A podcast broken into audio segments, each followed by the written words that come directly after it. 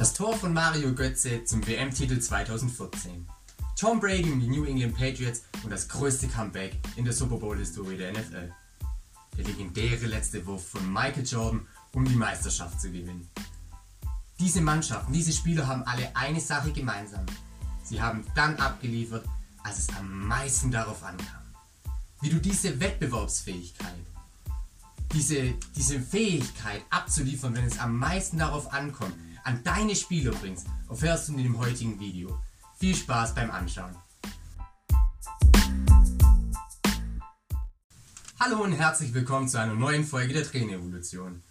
Wie du bereits im Intro erfahren hast, geht es heute um die Momente, in denen deine Spieler abliefern sollen. Große Spiele, von denen sie, wenn alles gut läuft, Jahre später danach noch schwärmen.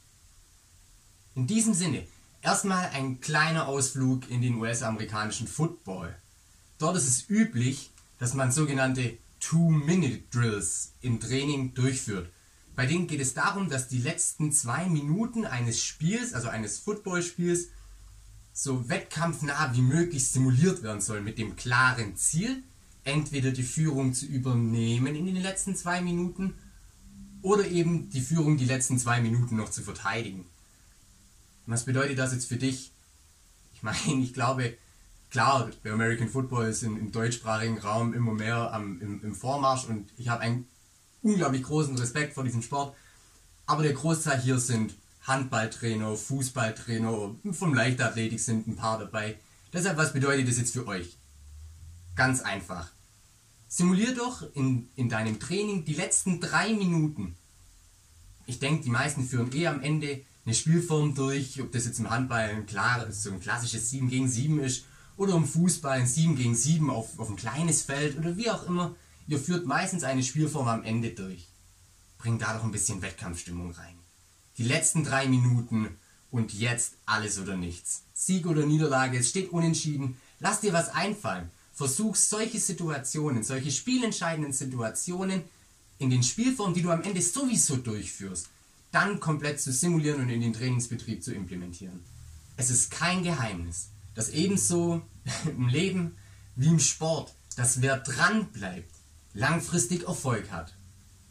Im Intro habe ich es schon erwähnt, vielleicht hattest du vor allem, wenn du Fußballer bist, schon ein kleines bisschen Gänsehaut. 113. Minute, Flanke Schirle, mach ihn, Götze macht ihn, Weltmeister. Manchmal braucht es eben 113 Minuten, pure Geduld, dranbleiben und dann einen finalen Schlag auszuführen der dich vielleicht genau dorthin schießt, wo du sein möchtest.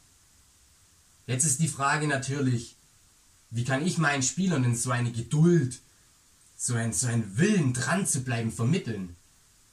Naja, das, als Trainer hast du doch ein Instrument, mit dem du am stärksten mit den Spielern in Verbindung stehst. Und das sind die Ansprachen vor dem Spiel, in der Halbzeit, wenn es um die, in die Verlängerung geht, nochmal zwischen Verlängerung und Spielende. Da hast du Zeit mit deinen Spielern zu kommunizieren. Da machst du deine Spieler heiß. Wir haben dazu sogar schon ein Video gemacht. Oben rechts kannst du einfach auf den Link klicken. Dort kommst du dann genau zu diesem Video, in dem es darum geht, wie du die, die Ansprachen für die großen Spiele, für die großen Titel aufbaust und durchführst. Wieder ein Schwung in die amerikanische Sportgeschichte. 1998 die NBA Finals, Spiel 6 der Best of Seven Serie. Die Bulls um den legendären Michael Jordan führen die Serie mit 3 zu 1 an. Michael Jordan mittlerweile schon 35 Jahre, einiges an Punkte schon aufgelegt in dem Spiel, ein hitziges Spiel, alles mündet in dem letzten legendären Wurf in der Karriere von Michael Jordan, die die Bulls zum sechsten Meisterschaftstitel in acht Jahren führt. Wie kam es dazu? Natürlich, es war ein enges Spiel. Und jeder wusste, wenn das Spiel eng wird, okay, Michael Jordan wird den Ball haben. Dann gab es diese berühmte Auszeit. Und es hieß von Phil Jackson, dem Trainer von Michael Jordan, dem vermutlich größten Basketballtrainer aller Zeiten, Get Michael the ball and get out of the way. Übersetzt, spielt Michael den Ball und macht ihm Platz. Was hat Phil Jackson in diesem Moment gemacht? Er hat seiner Mannschaft zu verstehen gegeben, ich vertraue in Michael Jordan. Und ihr solltet es auch tun. ihr wisst, was kommt. Michael Jordan hat ja, in der Mitte des Spielfeldes den Ball. Ja, zwei schnelle Dribblings. Ankle-Breaker. Klassisch. Er setzt den Verteidiger auf den Hosenboden. Sprungwurf. Meister. Solche Gänsehautmomente kannst du als Trainer nur erzeugen und nur für dich selbst gewinnen, wenn du deinen Spielern vertraust. Bist du auch wirklich bereit, deinen Spielern zu vertrauen?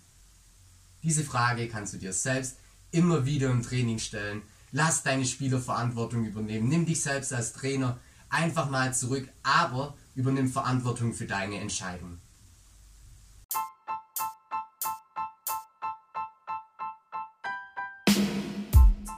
Das war's auch schon wieder mit dem heutigen Video. Wenn dir das Video gefallen hat, lass auf jeden Fall ein Like da. Wenn du dich an diesen von mir beschriebenen, wirklich legendären Sportmomente erinnern kannst, musst du unbedingt auch das Video teilen.